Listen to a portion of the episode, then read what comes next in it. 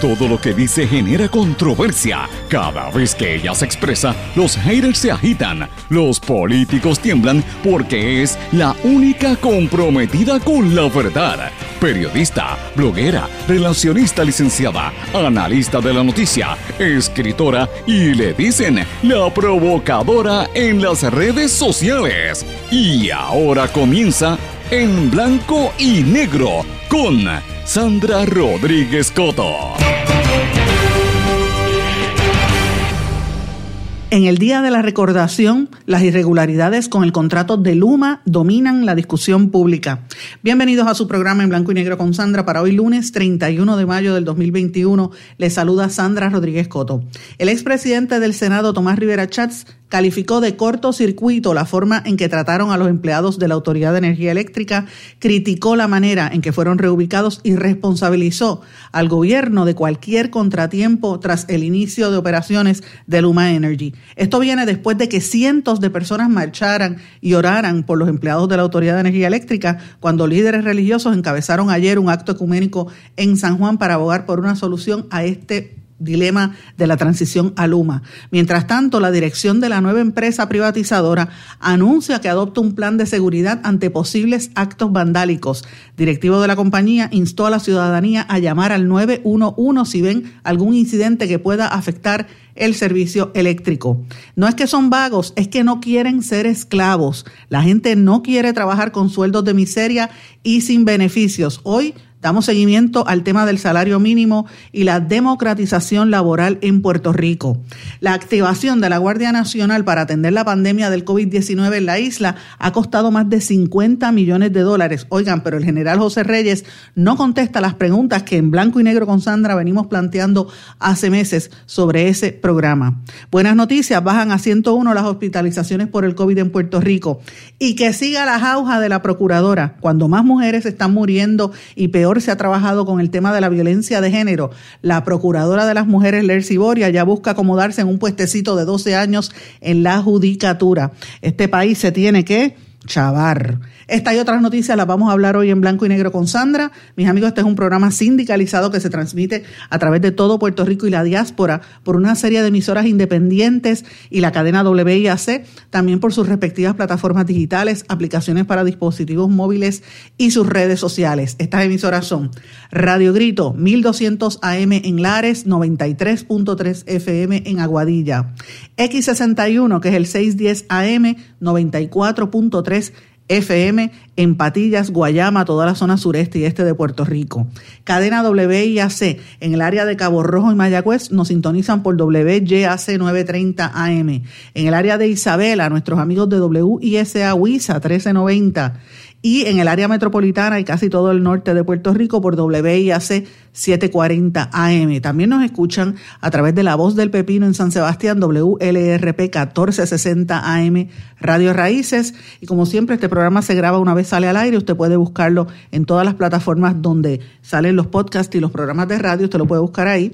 Y como siempre, me puede escribir a través de todas las redes sociales, Facebook, Twitter, Instagram, LinkedIn o en nuestro correo electrónico en blanco y negro con Sandra arroba gmail.com. Vamos de lleno con los temas para el día de hoy.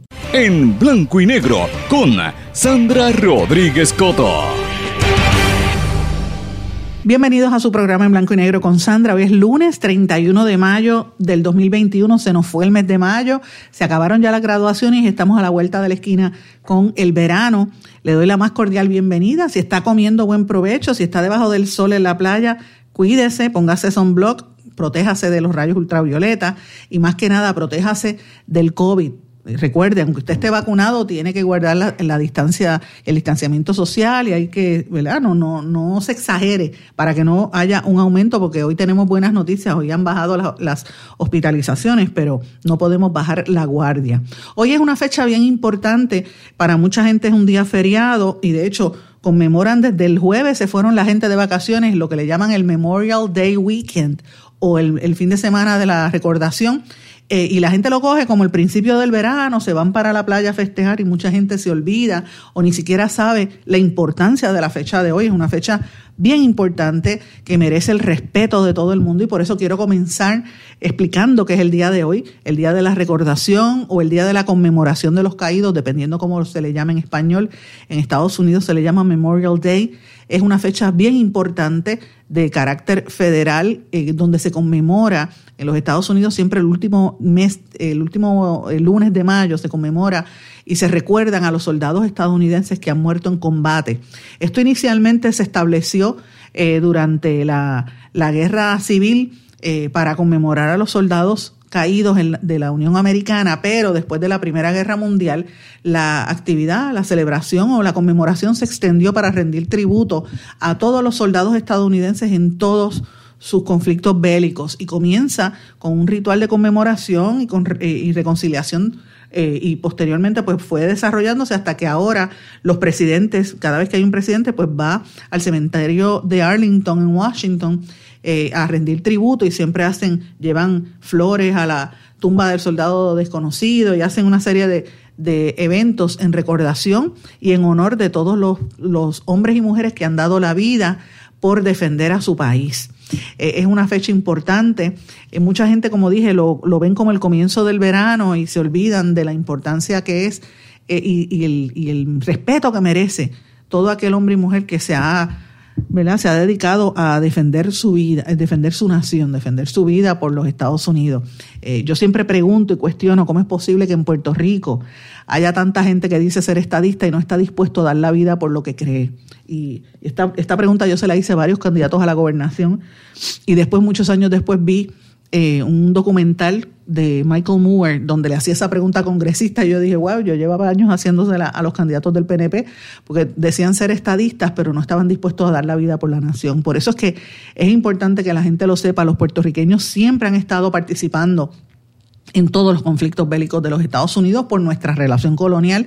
La participación de los puertorriqueños en la guerra siempre ha estado ahí. De hecho, la ciudadanía americana que tanto celebran aquí y, conmemoran cada vez que es el Día de la Ciudadanía, hay que tener conciencia de que la ciudadanía se nos impuso a los puertorriqueños en el 1917 para que los puertorriqueños fueran eh, soldados de la Primera Guerra Mundial. Los Estados Unidos estaban buscando reclutar soldados. De hecho, trajeron, eh, pasó también en la Guerra Civil un poco, pero más en esa, eh, los, los, ex y los descendientes de esclavos y estaban buscando, ¿verdad?, de, de, los, de los territorios que ellos estaban adquiriendo durante las guerras y empezaron a buscar a los soldados de allí y tenían a los puertorriqueños, puertorriqueños los fueron, como dicen, drafted eh, y se los llevaron para la Primera Guerra Mundial y han participado en todas y siempre el puertorriqueño ha sido héroe, siempre se ha demostrado por, por eh, se ha caracterizado por, por tener eh, demostraciones heroicas en todos los conflictos bélicos.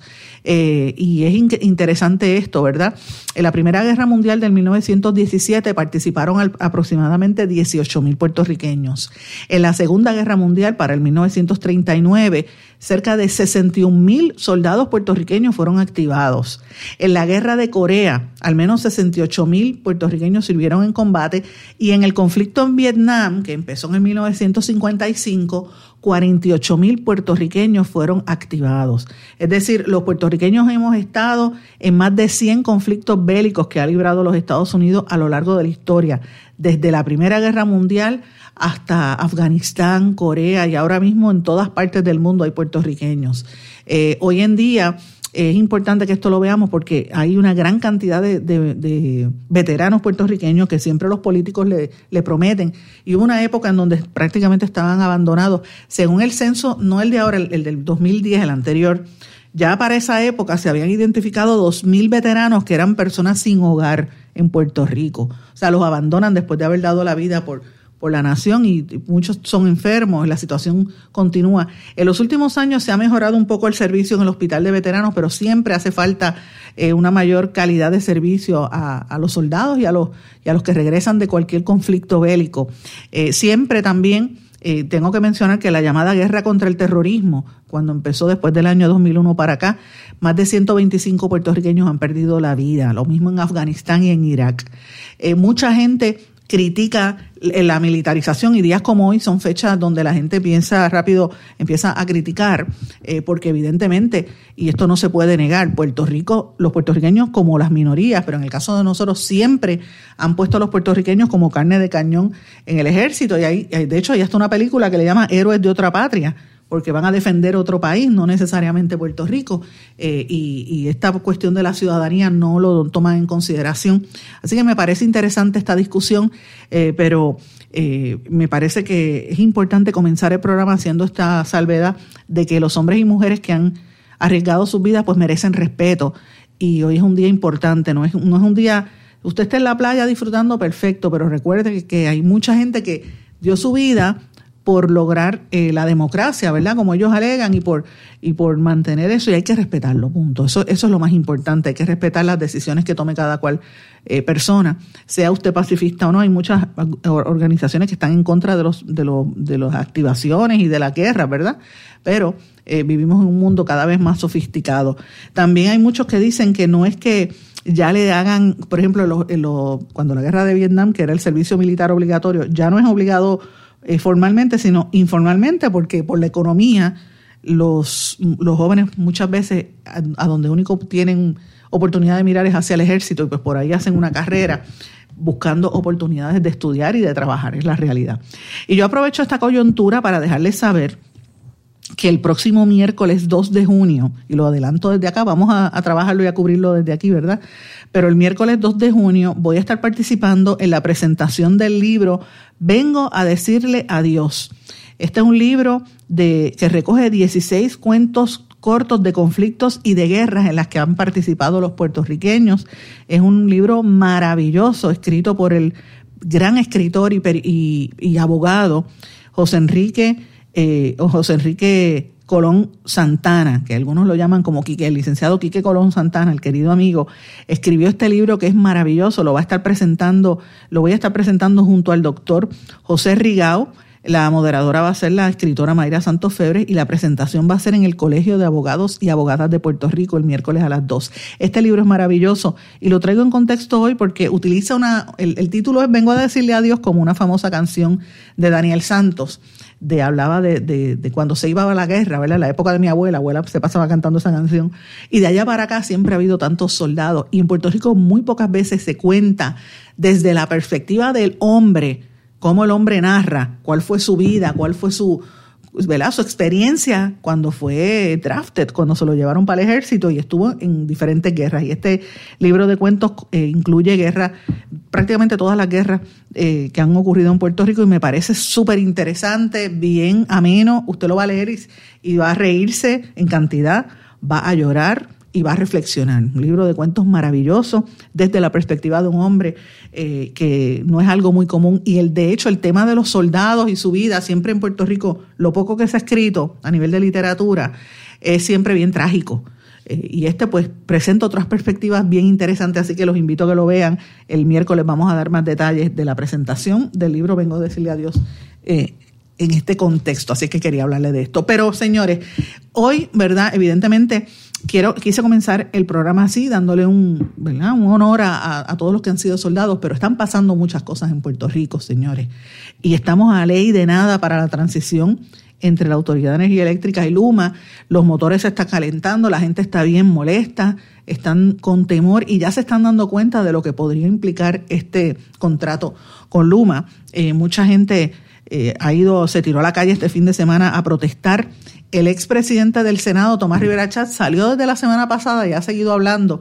Ahora calificó de cortocircuito la forma en que trataron a los empleados de la Autoridad de Energía Eléctrica y criticó al gobierno y, dice y responsabilizó al gobierno de Pierluisi por cualquier contratiempo que empiece con, el, con cuando empiece el UMA a operar, porque dice que la forma en que fueron reubicados los empleados es fuerte y él sigue escribiendo en Facebook y haciendo sus comentarios.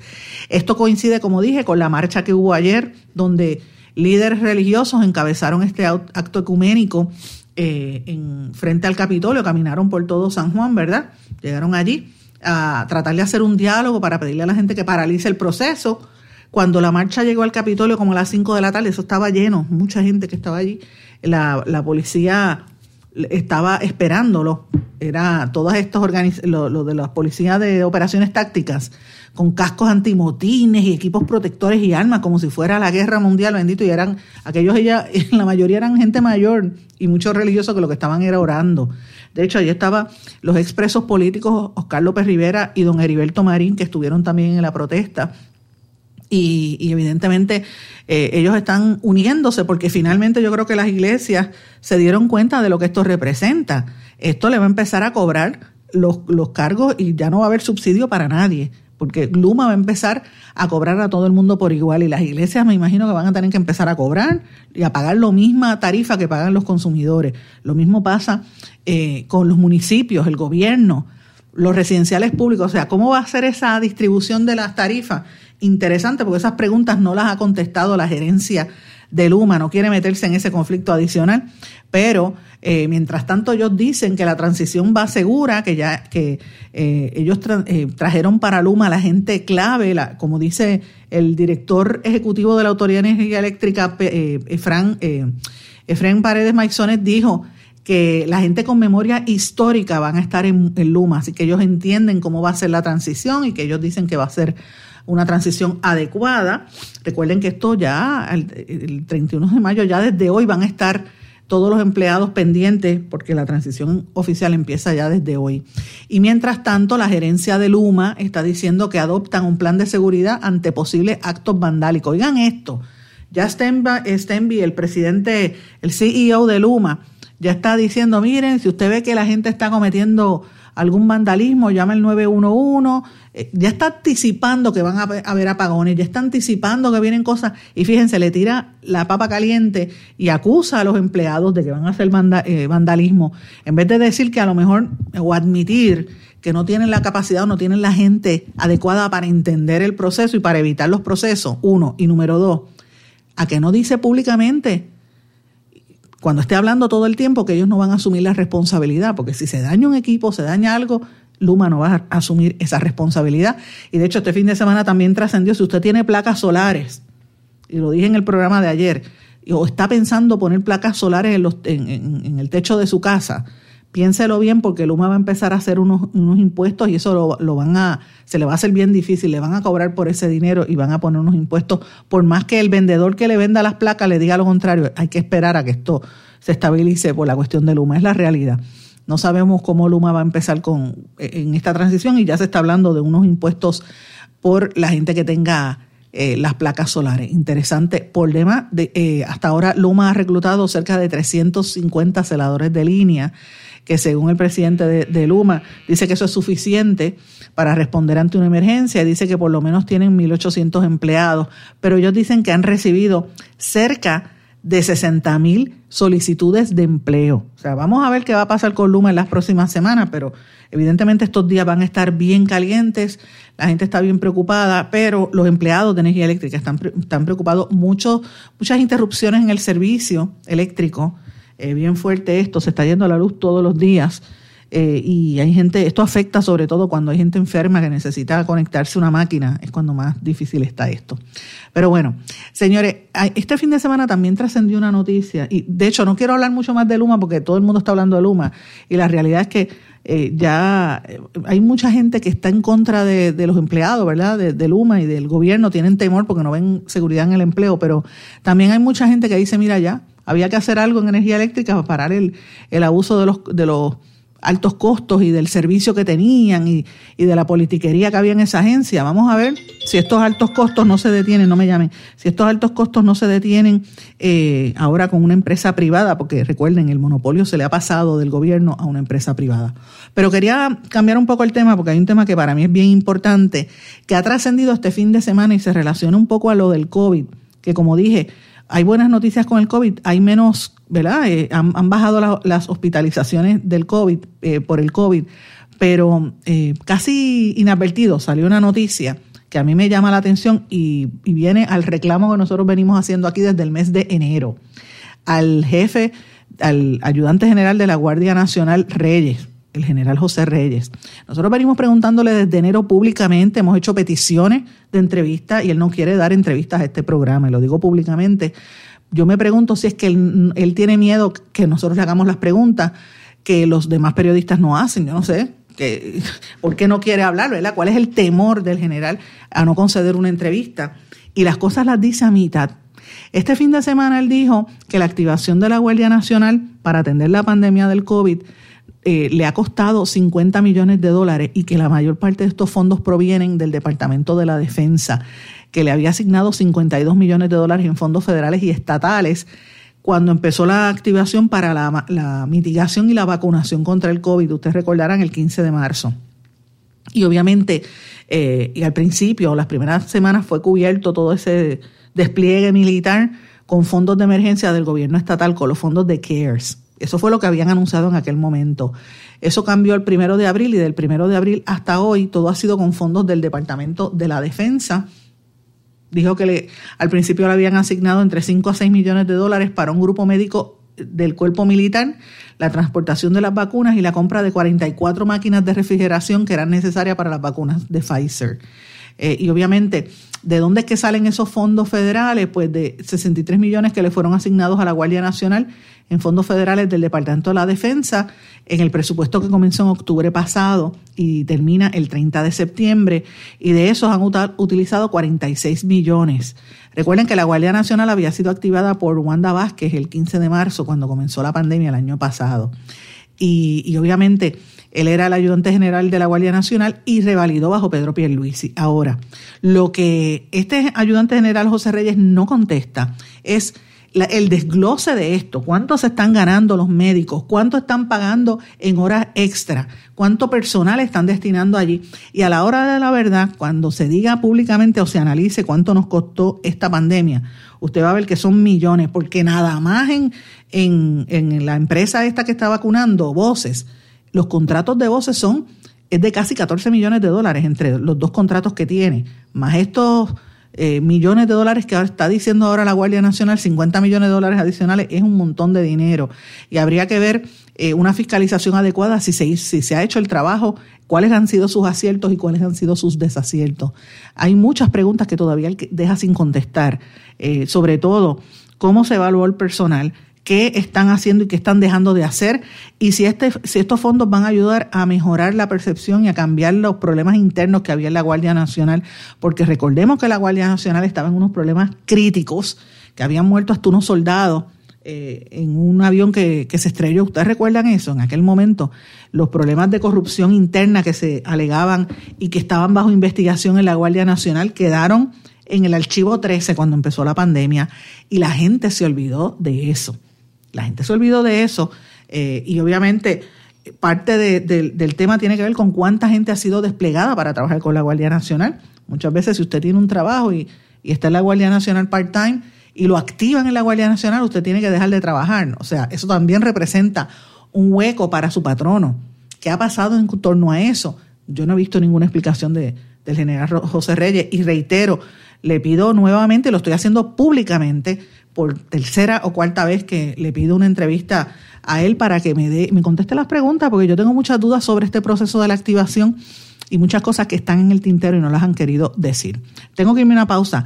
Cuando regresemos de la pausa, vamos a hablar un poco sobre lo que está pasando en Puerto Rico en, torno precisamente a los empleos. Y de hecho, brevemente debo decirles antes de irme a la pausa, este fin de semana también trascendió una noticia que pasó como por debajo del radar y a mí me preocupa grandemente. Tiene que ver con los, las denuncias de que la Junta de Control Fiscal está recortando, usted sabe que está recortando fondos en todas partes, está recortándole fondos a todas las entidades que luchan por defender los derechos de la gente y va a limitar el acceso a la justicia. O sea, el hacer preguntas como la que yo le acabo de hacer públicamente al general José Reyes van a ser cada día más difíciles. Y eso es yo trabajando en un medio, imagínese usted que necesita una ayuda eh, y la Junta de Control Fiscal le corta esos fondos, pues eso es lo que va a pasar, señores. Los recortes que vienen a la rama judicial y a todas las entidades del, del Ejecutivo que están vinculadas a los derechos civiles son impresionantes. Aquí se va a afectar la Procuraduría de las Mujeres, la Procuraduría del Paciente, la Procuraduría de Personas de Edad Avanzada y del Ciudadano, la Defensoría de Personas con Impedimentos y la Comisión de Derechos Civiles. O sea, usted viejo, mujer, paciente o persona con impedimento, o personas que le violan sus derechos, ya sea inmigrante viviendo en Puerto Rico o, víctimas de trata humana, todas esas entidades que luchan por la defensa de, la, de esos derechos de las personas, les están cortando los fondos. Y nadie quiere hablar de esto. Esta es una noticia importante también de la cual tenemos que hablar. Le dan los 50 millones a la, a la Guardia Nacional por la emergencia y estos otros temas, pues miren, los dejan por debajo, lo barren por debajo de la alfombra y los mismos medios no le dan la prioridad que a mi juicio esto merece. Así que por lo menos lo quise mencionar aquí porque esto es algo importante. Voy a una pausa, regreso enseguida. No se retiren, el análisis y la controversia continúa en breve, en blanco y negro, con Sandra Rodríguez Coto.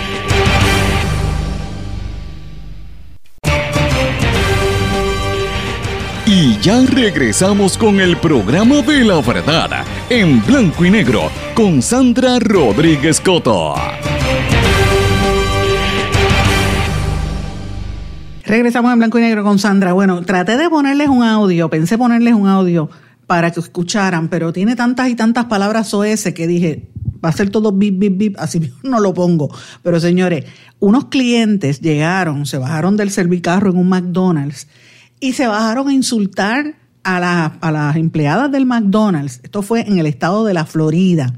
Y empezaron a pelear simple y llanamente porque le faltaba una salchichita en el McGriddle que ellos habían pedido un sándwich de desayuno que tiene huevo, queso, qué sé yo, le, le faltaba un pedazo, ellos querían más más tocino y por eso empezaron a decirle, pero olvídese, abrieron el diccionario de las palabras malas yo voy a compartir el vídeo en mis redes sociales, pero no por radio porque tiene demasiadas palabras soeces en inglés.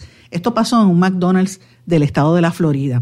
Cuando este vídeo lo ponen en las redes sociales se convirtió en viral porque empezó una discusión terrible de que un empleado no merece con el, con el salario mínimo que trabaja en un, restaurante de comida rápida no merece ese tipo de insulto, ¿verdad? En el estado de la Florida empiezan por más o menos 9 dólares la hora, pero hay un problema enorme en el sector de los alimentos, sobre todo los restaurantes de comida rápida, porque por la cuestión de la pandemia y de las ayudas federales la gente no está trabajando y no consiguen empleados. Así que yo traigo esto a Puerto Rico y lo comparo con un, con un mensaje que, que colocó y yo lo colocó en, su red social la amiga feminista Sumaya Soler, activista, ¿verdad?, por los derechos de la mujer. Y lo leí ayer en mi programa de, de mi programa de, YouTube, lo pueden buscar en el canal de YouTube Sandra Rodríguez Coto, donde yo hablaba eh, ayer y el, y, el, y el sábado, empecé a hablar sobre el tema este del salario mínimo y lo que está pasando en torno al empleo. Y oigan esto, dice, dice Somaya, y voy a leer textualmente. Ayer mientras espero en la fila del Panda, eh, Panda, restaurante Panda de comida china, mientras espero en la fila del restaurante Panda en el Walmart de Plaza del Sol, me percato de que solo hay dos empleadas. Como mínimo deben tener cuatro entre la cocina y el front, una para atender y una para atender Uber y las órdenes por Internet pero había una sola en la cocina y otra sirviendo, organizando y despachando las órdenes que llegaban por un printer sin parar. Era un caos total, casi no tenían comida hecha, las órdenes por internet no paraban y los drivers de Uber estaban histéricos porque si se tardan mucho, la gente no le da la propina y pierden el dinero. La gente en la fila, mega estúpida, quejándose del mal servicio, de lo lento que estaba la fila, de que la comida no estaba preparada, de que no había comida preparada. En el counter había un letrero que decía Now Hiring a 8 dólares la hora los que sirven, 9, dólares la hora en la cocina y 12 dólares la hora los gerentes. Esas tipas estaban haciendo el trabajo de tres personas, y aguantando aquel caos, estaban a 8 dólares sin ningún incentivo. La muchacha, mientras me cobraba, le salían uno, dos y otro y otro, y otro tras otro de los tickets de las órdenes online sin que nadie pudiera controlarlas. Pedían el menú sin saber si había o no y la muchacha se echó a llorar y le dije, mira, Apaguen las estufas y déjenlo todo tal y como está. Cierren la tienda y déjenle la llave al gerente de turno de, la tienda y váyanse para su casa. Cuando salgan por la puerta, abren bultos y carteras al guardia para que sea testigo de que no se robaron nada y que conste en los vídeos de seguridad por si acaso. Llamen a su gente, díganle dónde van a dejar las llaves y le cuelgan y no hay nada de qué hablar. Si están muy necesitadas de trabajo, váyanse a churches que empiezan en 12 dólares la hora y ofrecen incentivo. Tu jefe es un pip, pip, pip, y no le debes el respeto que él no te da. El que tiene negocio que lo atienda. Cierren y, manden este abuso al diablo. Este es un post y lo tuve que leer completo porque dice tantas verdades ahí del problema que está enfrentando la, el, mercado laboral en Puerto Rico y en los Estados Unidos también. Fíjese que doy un ejemplo de lo que pasa en Florida y este ejemplo de lo que está pasando en Puerto Rico, de, del abuso que hay. Y hemos notado en las últimas semanas eh, una, una diatriba de mucha gente del sector privado algunos economistas que están en la radio, empresarios, presidentes y portavoces de organizaciones, criticando a los empleados. Yo he escuchado economistas decir que los puertorriqueños son vagos y que los puertorriqueños no quieren trabajar y que tienen que eliminar el PUA y tienen que eliminar eh, los gastos de, ¿verdad? Las ayudas del, desempleo.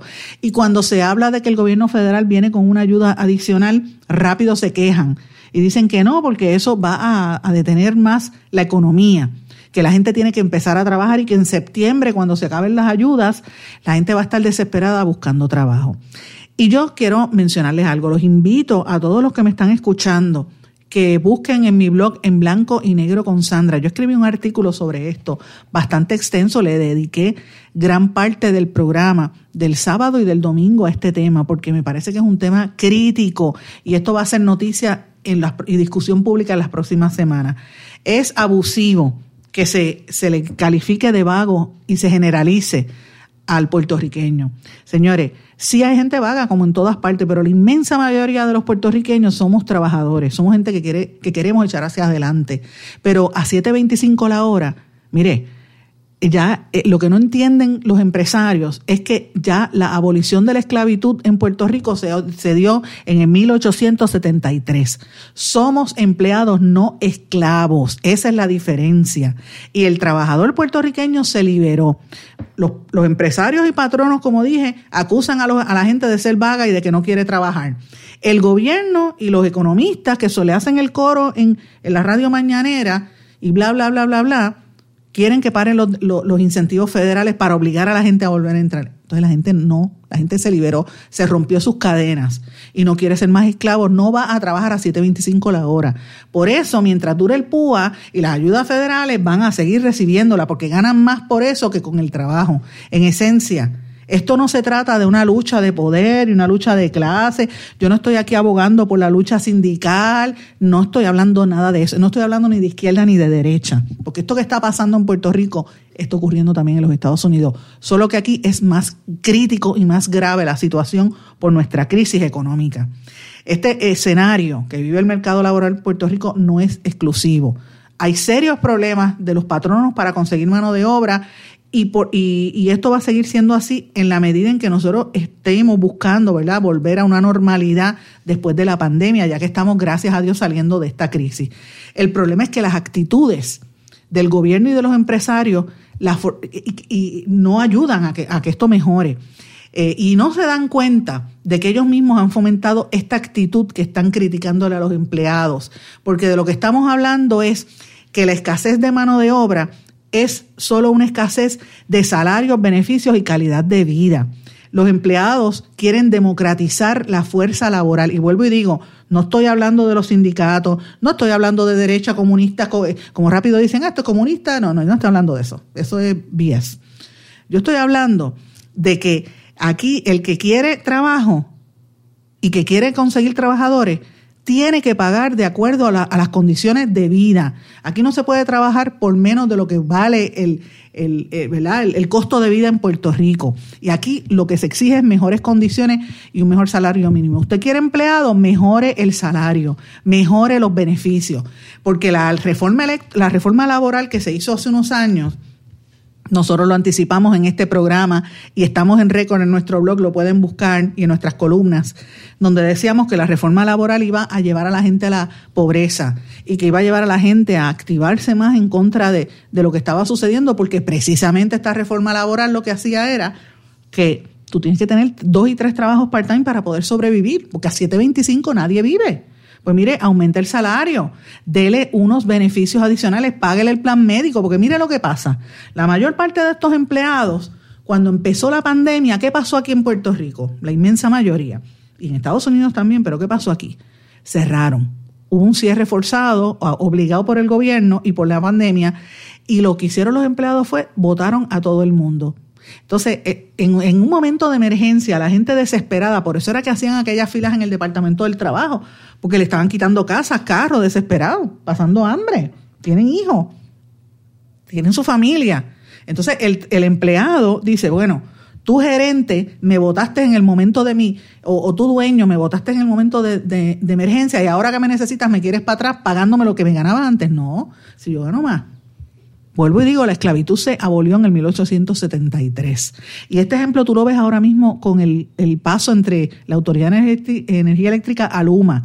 Los empleados de la corporación se cuestionan tantos años que le dieron de servicio al gobierno y vieron que no vale la pena todo ese esfuerzo para recibir el maltrato que les han dado en esto. Mira, van a hacer lo que ha hecho el gobierno y lo que ha fomentado el gobierno los últimos 15 años, que es el empresarismo. Fíjense que están todo, el tiempo, sé tu propio empresario. Pues mira, en vez de irse a trabajar con Luma, muchos abren un food truck y mucha gente hace eso. Váyase ahora mismo, que usted no me cree, váyase a Orocovis, váyase a Morovis, al centro de la isla, y busque allí eh, los restaurantes de comida rápida, donde hay uno o dos empleados en, en el servicarro.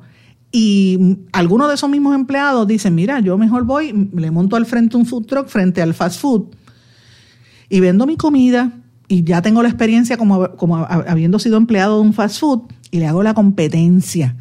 ¿Por qué está pasando esto? Porque es, preferiblemente, es preferible ser tú tu propio jefe. Y esa es la cultura que se ha creado en Puerto Rico. Y contra esa cultura es que los patronos tienen que competir y los patronos no se dan cuenta. Mira, el otro día, el viernes creo que fue, el Mesón Sándwiches anunció un acuerdo que me pareció chévere, tú lo ves, tú dices, mira qué bien con el, secretario del Trabajo y el secretario de Educación diciendo que iban a darle una oportunidad para que los estudiantes recién graduados de escuela superior tengan su primera oportunidad de empleo trabajando en el, en el mesón.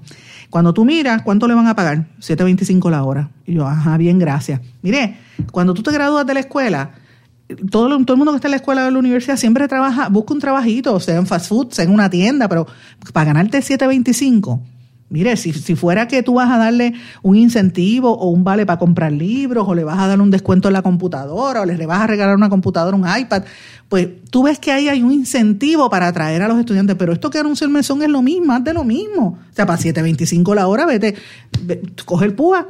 ¿Entiendes? Eso es lo que yo digo. Los empleados tienen que empezar a entender que, los trabajadores, que los, perdón, los dueños de empresa, que los trabajadores necesitan mejores condiciones. Plan médico, tú no le puedes pagar el plan médico, dale otro, dale más salario. Pero tú, tú sabes, como dicen, tienes que darle la lapa, comer de la pechuga. Tu empresario, dueño de empresa, tienes que esperar no ganar el 100%, gánate un 50%, pero que todo el mundo trabaje, porque en la medida en que tú creces y tu negocio crece, el empresario, el, el, el empresario puede volver a la economía que, tenía antes, pero para crecer tú necesitas el apoyo de tus trabajadores. Y un trabajador comprometido, que se sienta comprometido con tu negocio, te va a ayudar a echar hacia adelante. Pero para, sentirse comprometido a 7.25 o a 8 pesos la hora no era. 8.25 como quieren subir el, el mínimo, eso tampoco es en la realidad de Puerto Rico. El salario mínimo promedio debería estar en 22 dólares según los estudios de Estados Unidos. Hace en el 68, cuando Martin Luther King hizo la marcha esa del, del, trabajo, ya se hablaba de que en aquel momento él estaba abogando por un mejor, mejores condiciones de salario, lo que hoy sería mínimo 15 dólares la hora con, ¿verdad? Con la, con, la inflación, si uno compara lo que se ganaba antes, ¿verdad? En el 63 el salario mínimo era 2, dólares, eso equivaldría a 15 dólares hoy. Así que vamos a, dejarnos de cosas. Aquí al lado, en las Islas Vírgenes, el, el salario mínimo es 10.50. ¿Sabes cómo compara eso con Puerto Rico? Y esas son las cosas que tenemos que ver. Aquí hay patronos que lo han hecho. La cadena de tiendas Marshalls, por ejemplo, tuvo que cerrar pero estuvo pagándole a los empleados durante toda la pandemia. ¿Qué pasó cuando reabrió las tiendas, cuando reabrieron, los, empleados volvieron y vienen con el compromiso de apoyar a su patrono, porque el patrono los apoyó en el momento de necesidad. Esa es la mentalidad que tiene que cambiar aquí. Usted quiere ganar, pues tiene que apoyar y, la, y se tiene que distribuir adecuadamente. Por eso es que yo hablo de que hay una democratización de la fuerza laboral. No estamos hablando de la cuestión socialista ni de nada política, no. Estoy hablando de que el empleado se apoderó porque entendió que puede ser su propio jefe. Y ese es un talo, ese es un tiro que se dispararon en el pie tanto empresarios como gobierno. Breguen con eso. Y para usted bregar con eso, mejore las condiciones salariales para que todos crezcan a la misma vez. De lo contrario, esto va a ser un caos en septiembre. Voy a una pausa. Regresamos enseguida. No se retiren, el análisis y la controversia continúa en breve, en blanco y negro, con Sandra Rodríguez Coto.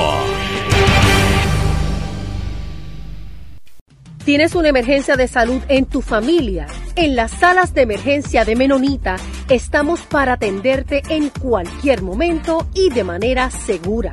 Hemos establecido estrictas medidas de protección y seguridad para que tu visita a la sala de emergencia no sea una preocupación.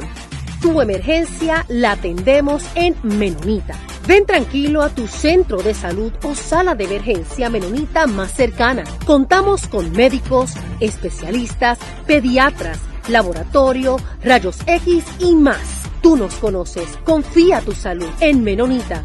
Con nosotros estás seguro.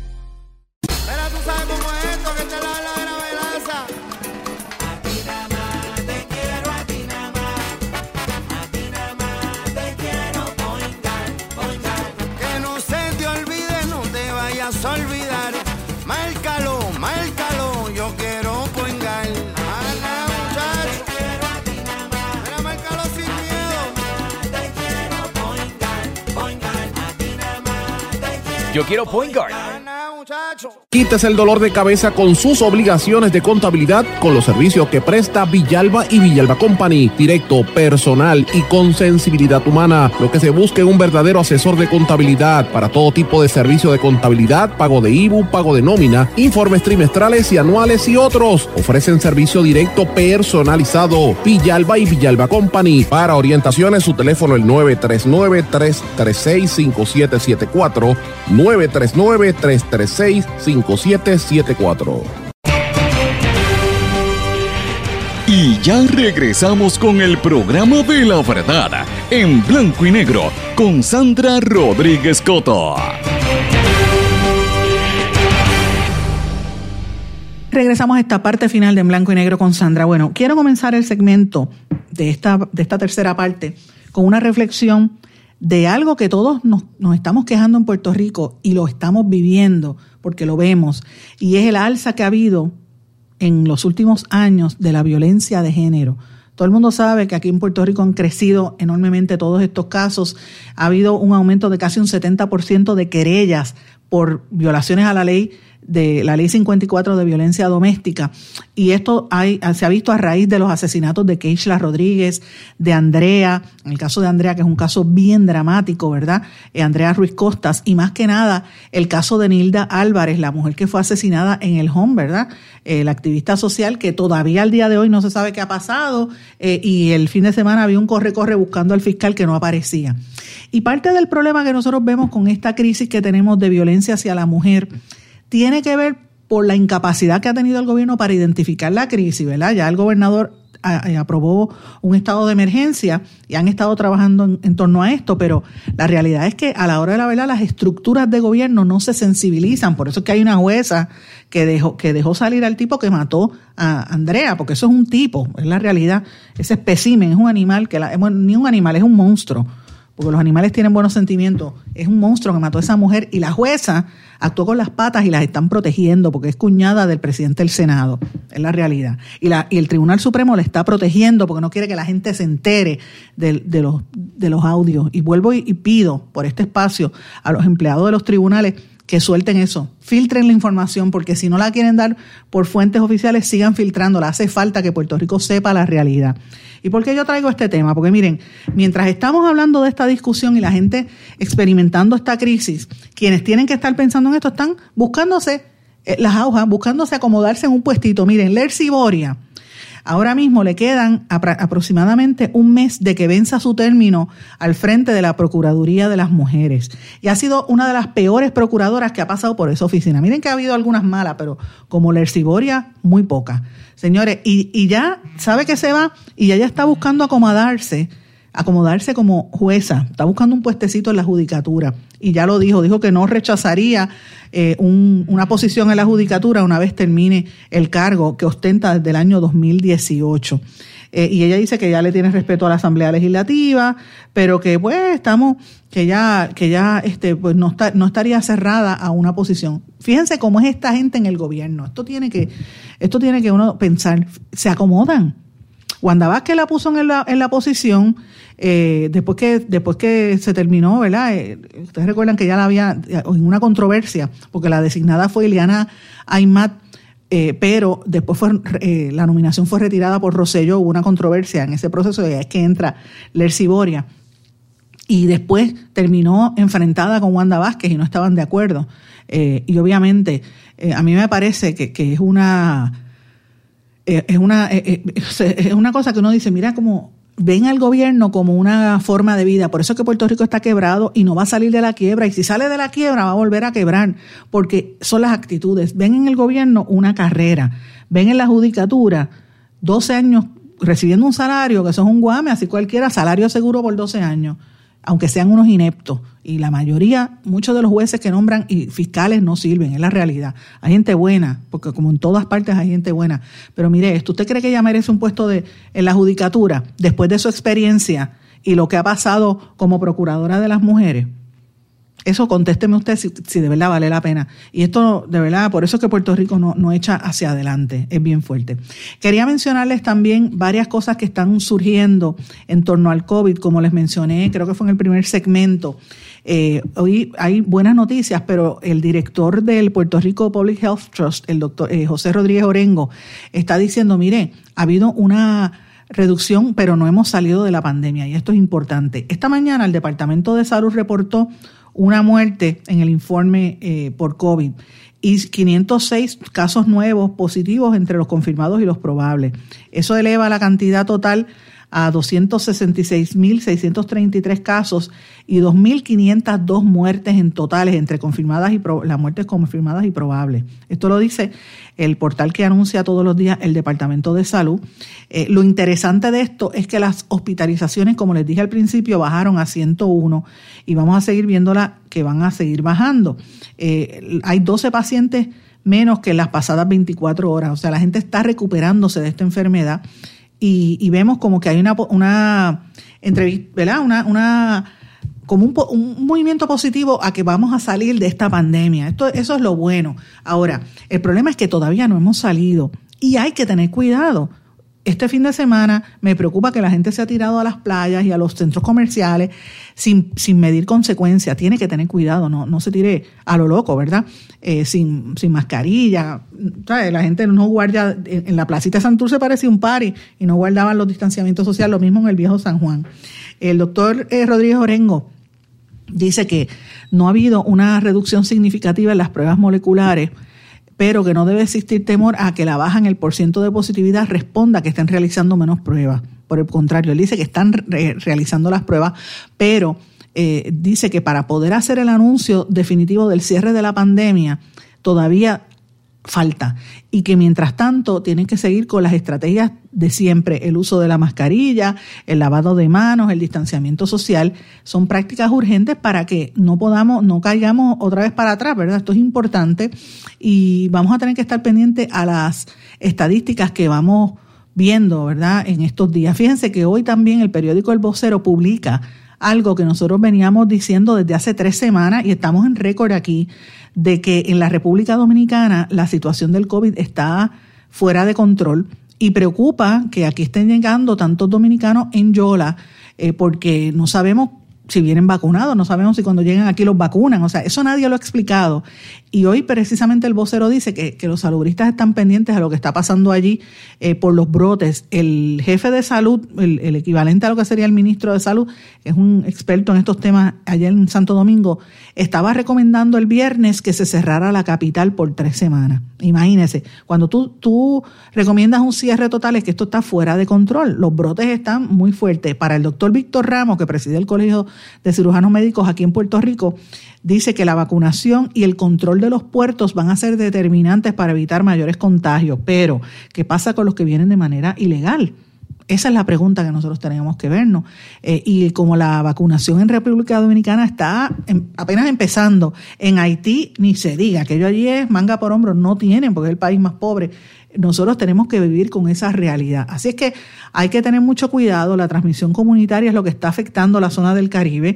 Y aunque nosotros tengamos la vacuna, eh, eh, no, nos, no podemos creer que estamos en una seguridad, eh, porque esta sensación de seguridad es falsa, no es la realidad. Hay que tener mucho cuidado. Yo sé que aquí se han hecho algunos ejercicios en la Casa, en la casa Dominicana, por ejemplo, en el Consulado Dominicano, le han, eh, han hecho esfuerzos para la vacunación de las comunidades aquí, pero volvemos a lo mismo. cuando entran, estamos viendo un alza en la gente que está llegando aquí eh, y no, no me preocupa porque de eso no habían hablado hasta hoy, que hoy finalmente el, periódico El Vocero lo recoge. Nosotros llevamos tres semanas hablando de este tema. Eh, y esto lo ato a la noticia que trasciende en, en, otras partes del mundo. Siguen encontrando nuevas cepas. En la India, ustedes saben que además de la cepa del COVID, han encontrado lo que ellos le llaman el, un hongo el hongo negro, el hongo blanco y el hongo amarillo. Pues hay un hombre que tenía los tres hongos y COVID-19 y murió un hombre de 59 años, estaba recibiendo tratamiento, pero falleció eh, y, obviamente le habían detectado todos estos hongos en un hospital allí. La situación en, ese país está fuera de control como en otros países donde no hay las vacunas disponibles y, y ese hongo es una, dicen que es una, una especie, esto se ha desarrollado después, ¿verdad? De que empezó el COVID eh, con las condiciones donde vive la gente allí, se le hunde los ojos, empiezan a fallar los órganos, eh, da incluso hasta necrosis, falta apetito, empieza la gente a dejar de comer y ya tú sabes que tiene esa enfermedad, es muy fuerte. Así que hay que tener cuidado con esa condición. Eh, obviamente eso no ha llegado a Puerto Rico, pero recuerden que cuando empezó esta pandemia, el secretario de salud decía en aquel entonces, el que estaba de secretario, dijo, no, no van a llegar porque China es lejos y mire lo que pasó. Así que esto es estamos en una pandemia, no podemos olvidar ese contexto. Eh, señores, eh, quería mencionarle también una noticia que me pareció interesante. Ustedes se acuerdan de eh, Snowden, uno de los informantes que fue apresado y él, él habló de cómo los Estados Unidos estaba vigilando a la gente, etcétera, haciendo espionaje. Pues él está denunciando que la Agencia de Seguridad Nacional de los Estados Unidos, NSA, recibió la ayuda de Dinamarca para espiar otros políticos europeos según una determinación de una investigación que se hizo en el año 2015 por el Servicio de Inteligencia danés. Eh, y esas conclusiones fueron reveladas en el día de ayer en varios medios europeos, incluyendo Le Monde y varios medios eh, daneses eh, y, el francés también, entre otras. Entre los políticos que esta entidad norteamericana había espiado, todo el mundo sabe que habían espiado a la canciller alemana Angela Merkel pero también al ministro de Exteriores y actual presidente de Alemania, Frank Walter Steinmeier, y al ex líder de la oposición alemana, Pierre Steinbrück, además de prominentes figuras de Alemania y estaban eh, interviniendo con los teléfonos y, la, y las redes sociales y la Internet de altos funcionarios de Suecia, Noruega y Francia, según los datos eh, encontrados en los años 2012 al 2014. Eh, y esto eh, los dirigentes del Servicio de Inteligencia danés estaban al tanto de ese espionaje que estaban haciendo los americanos hace más o menos seis años eh, y estaban vigilándolo. Y esto, esto es importante que la gente lo sepa porque esta fue una de las filtraciones que dio Edward Snowden, que reveló en el año 2013 una gran cantidad de documentos y eso fue bajo la presidencia de Obama. El Snowden está diciendo que el actual presidente Biden sabía de todo esto, sabía de, cómo estaban investigando y que él, va él está anticipando que va a haber un incremento en los servicios de inteligencia para investigar y para perseguir eh, opositores en la nación americana. Y oigan, estoy diciendo esto porque me parece interesante. Eh, ellos dicen que se ha creado un equipo de trabajo por lo menos en Europa, de hackers y analistas que están eh, analizando lo que pasó porque creen que es algo bastante fuerte. Recuerden que eh, la publicación mediática de, eso, del papel de, ese país en, ese escándalo, pues obviamente eh, provocó más críticas hacia Snowden, quien ahora vive en Rusia, se tuvo, no, pudo, no pudo volver a los Estados Unidos, y él insiste en que Biden está, él sabe de lo que está pasando y que va a tener que contestar estas preguntas cuando viaje a Europa, su próximo viaje a Europa, eh, no, no como la cadena aquella de tiendas, sino cuando viaje a Europa en las próximas semanas, porque recuerden que él era el vicepresidente bajo Barack Obama. Y si alguien espió a la gente fue Barack Obama. Yo estoy en récord diciéndolo desde el principio, espiaron hasta periodistas del New York Times, el Washington Post y de CNN y espiaron a líderes de otros países. Interesante por demás.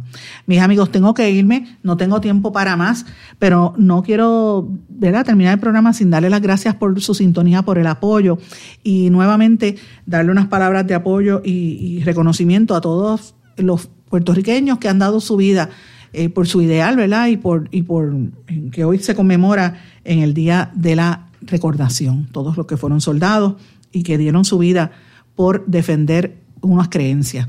Así que que en paz descansen a todos los que están fallecidos. Señores, con esto me despido, no sin antes desearles que pasen muy buenas tardes. Será hasta mañana en blanco y negro con Sandra.